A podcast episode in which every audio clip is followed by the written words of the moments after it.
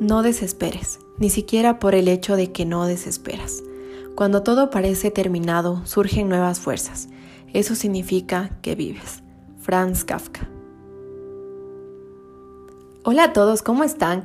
Con esta hermosa reflexión, hoy nos encontramos en un nuevo episodio de Nadie como tú. Y hoy voy a hablar sobre el tema de la frustración y cómo afrontar la misma. La frustración es una emoción que normalmente aparece en nuestras vidas cuando no conseguimos lograr nuestros proyectos, sueños u objetivos. Se vendría a decir que viene ligada a las expectativas de que cuanto más esperábamos que pasara algo y no pasó, esta emoción nace dentro de nosotros. Las consecuencias de sentirse frustrados son la tristeza y en su mayoría el abandono de nuestros objetivos. Se ha crecido con expresiones tales como la tercera es la vencida, que todo pasa por algo, que no hay mal que por bien no venga.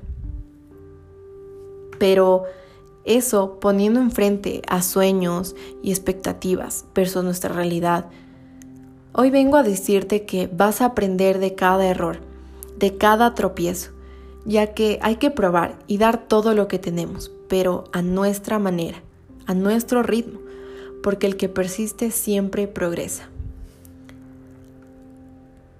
Hace unos dos años, en una entrevista, el tenista famoso Rafael Nadal, después de que él había perdido en las primeras rondas, los periodistas intentaron animarlo y justificarlo y le decían, bueno, ha jugado mejor, pero esta vez ha perdido debido a su lesión, entre otras cosas.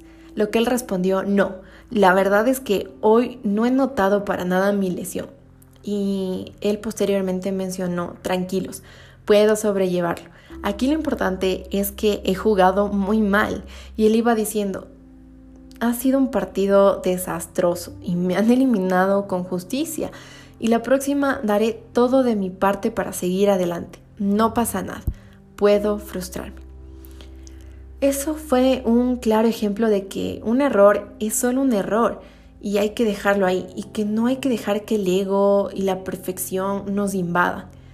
Ahora, la mejor medicina para empezar a superar la emoción de la frustración es empezar por aceptarla. Sí, la aceptación. Para la psicología, la aceptación significa reconocer las situaciones no deseadas de nuestra realidad sobre las que no podemos hacer nada para modificarlas aprendiendo a asumirlas, sí, sin quejas ni excusas, y así fortalecer nuestra tolerancia a los fracasos, pérdidas o desengaños vitales. Es decir, fortalecer nuestra atención, ponerle ilusión, tener muchas, pero muchas ganas. Y en ocasiones esto es súper bueno para poder conseguir nuestros proyectos y nuestras metas en mente. Cuando consigamos aceptar la realidad que estamos viviendo, también conseguiremos cambiar la misma. Así, de esta forma, con otros sentimientos, desde la aceptación, la comprensión, la tranquilidad, seguiremos caminando hacia nuestros sueños, sin que estos paralicen la felicidad en ningún momento.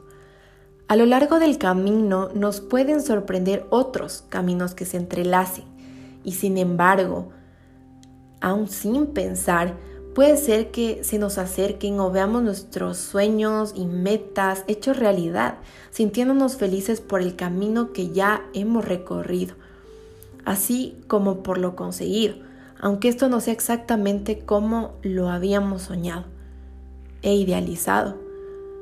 Vamos a insistir y persistir. No miremos solo lo que no se ha conseguido, sino lo que debemos mirar y disfrutar de esos pequeños logros, ya que muchas pequeñas cosas se unen y hacen grandes cosas para llegar a la meta que nosotros tanto soñamos.